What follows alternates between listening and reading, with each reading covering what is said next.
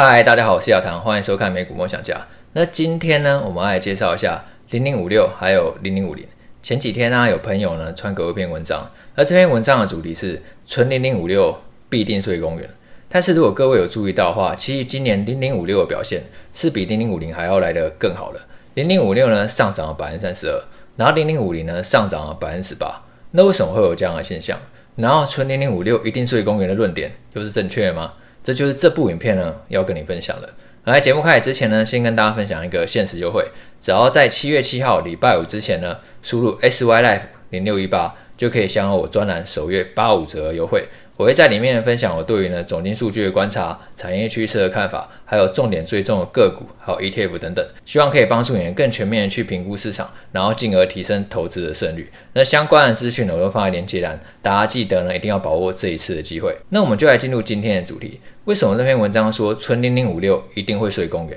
那其实任何一个结果一定都有它的前提存在。那篇文章最大的前提就是说呢，如果你今天买零零五六，然后也是没有把股息呢继续投入了，你可能领到股息之后也就开心的花掉，然后全部呢吃喝玩乐呢都花光了，然后你没有呢继续的投入到资产，产生利滚利的效果，那最后你的报酬呢就会非常的凄惨。我们直接呢把过去的绩效呢拉出来回测，大家就可以知道。我们假定说呢，你今天从二零零八年开始投资，然后你一开始的本金呢是一百万，然后之后你每一年可以投资。六万块，那今年是二零二三年嘛，总共十六年的时间，所以你一开始一百万，再加上每年六万块，经过十六年之后，你陆陆续续呢，总会投入一百九十六万元。那如果说你今天投资的是元大高股息，你陆陆续续投入一百九十六万元以后呢，到了二零二三年呢，你的这一个资产呢，总共是两百六十八万，还是有成长啊，但是呢，这个成长的幅度呢，一定是让大家会很不满意的，因为你从一百九十六万，然后成长到两百六十八万，虽然好像上涨了百分之三十七，可是换算下来的话，这个年化报酬率只有百分之二，几乎是比定存还要惨。那一个便当它可能一下就涨个两倍三倍了，然后饮料从五十元涨到一百多元，这个绝对是打不赢通膨了。那如果是零零五零呢，一样是一百九十六万，但是最后它的资产会达到四百零七万，它整个报酬率会来到百分之一百零七点九。年化报酬率会是百分之四点七，其实是比零零五六来的好上非常多的。这也是这篇文章呢最主要论点。假设说你今天没有把股息再持续投入，然后继续让这个资产不断利滚利滚动的话，那这个年化报酬率就会非常不理想。但是如果是另外一个结果，如果你今天呢没有把这个股息吃喝玩乐给花掉的话，又会是什么样的结果？那一样，我们直接来看一下过去的绩效。如果说你今天零零五六呢，你领到股息之后，你继续呢很努力的去投入，你都没有花任何一毛钱，那这个绩效就会大幅度的提升，最终的总资产会来到四百八十六万，然后年化报酬率会是百分之五点八。那零零五零当然还是比零零五六来的好一点啦，它年化报酬率会来到百分之七点一，然后呢，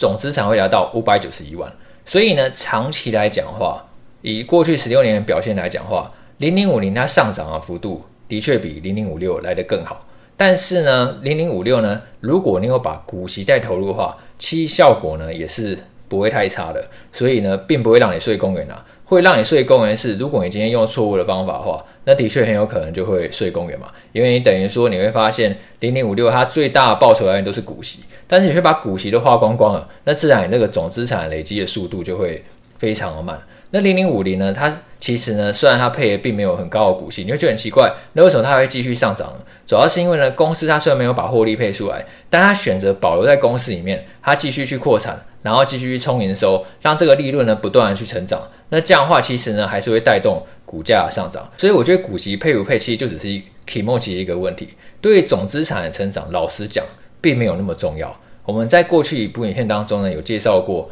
比零零五六更好的三档高股息 ETF。那这部影片呢，大家也可以去参考一下。其实比起高股息，我觉得更重要的是股息的延续性还有成长性。因为呢，如果说今天股息它可能一次性的配发给你，但是它却没有能力呢，它继续发放的话，那这样的话也并不是一个很好让资产累积的一个方式。反而是呢，有时候呢，可能保留在公司里面，它这个获利也可以去做更多的运用，然后来带动呢公司盈余的成长，最后还是会推动股价的上涨。所以长期来看的话，我认为零零五零呢是有机会表现比零零五六来得更好的。那各位可能觉得很奇怪，那为什么今年零零五六会表现比零零五零还要来得好嘛？而且还赢了不少哦。今年零零五六上涨了百分之三十二，然后零零五零只有上涨了百分之十八。那这个最主要是因为呢，今年零零五六它选到几个股票刚好表现都特别好。我们直接看一下零零五六它那个五大成分股，分别是广达、伟创、联咏、光宝科还有联发科。然后其中广达呢，它上涨了百分之一百三十五，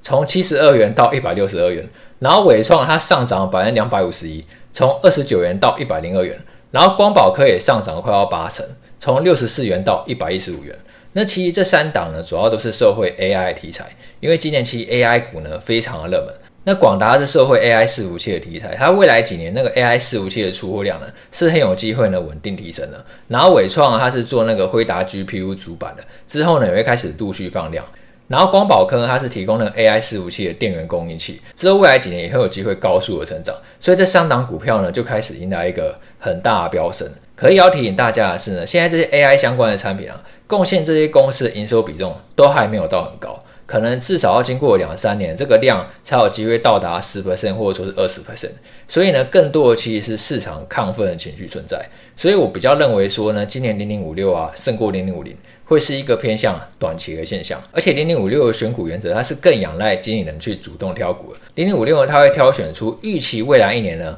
殖利率最高的五十档股票。那他主要就是看未来一年谁股息发的高，那他就会去投资谁嘛。那刚好就是他预期说这几档股票，他未来一年可能股息都会配发很不错，所以他就纳进来了。可是可能隔年他就会把这些股票给替换掉了。那主动选股的话，那风险呢自然就会比较大一点。那零五零就是被动选股，它就会选出呢台湾最大五十家公司，不管说今天是哪一家公司呢进入前五十，它都会纳入名单当中，它就不会预设太多的立场。那这样长期来讲的话，就会比较贴近市场的绩效。那零零五六因为是主动选股的关系，那它今年因为沾到 AI 题材的关系大爆发，那明年还会不会这样，其实就很难说了。那我们要看一下零零五零它的五大成分股，分别是台积电、红海、联发科。台达电还有联电，其实表现也不差。台积电跟台达电也都上涨百分之十八。那大家讲到零零五年，通常最担心的点就是说呢，觉得台积电的占比实在是太高了。它目前占零零五年的比重已经来到百分之四十八，几乎零零五就是台积电的形状。可是如果你今天呢，就是固定去投资台湾五十大公司的话，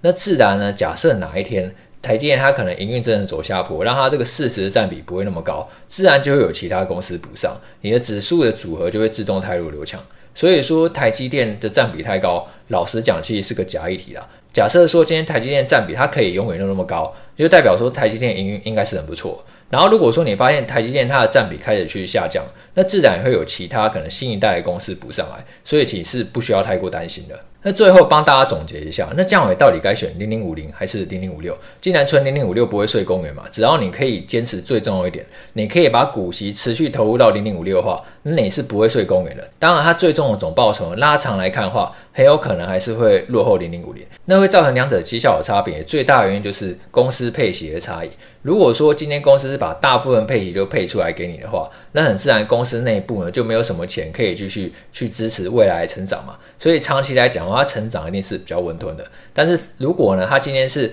把大部分的钱都保留在公司内部，然后它有更多的钱可以去扩充厂房，然后可以去提升产能的话，那长期来讲的话，营收获利持续成长的机会自然会更高。这也是为什么零零五零它长期上涨的那个资本利得的空间是比零零五六更大的。可是呢，这也不代表说零零五六呢就真的不好，因为零零五六它是可以提供你一个更高的股息嘛。如果说你今天刚好是接近一个退休族群，然后或者说是你今天是一个比较保守的投资人，也就是想要有股息实际拿到手的感觉的话，那这样的话我觉得零零五六仍然会是一个适合你的选择。其实投资并没有说哪一个工具一定比较好，或者说是哪一个工具比较差。零零五零的确客观上来讲的话。它涨的就是比较多，但是涨得多一定就是真的好吗？其实这也不一定嘛。有些人他是需要是一个稳定的现金流，然后或者说他需要是一个安心的感觉。有时候投资真正让你成功的关键，并不是说这个东西特别会涨，真正让你成功的关键是你可以抱得住它。那如果说你今天买零零五六，你是抱得住的，那这样的话，我觉得也许它就是一个很适合你的工具。好，那今天这部影片就到这边喽。如果你喜欢这部影片的话，记得帮我按赞、订阅、开启小铃铛，然后记得把握 PressPlay 专栏的限时优惠。好，那今天这样了，我们就下一次见，拜拜。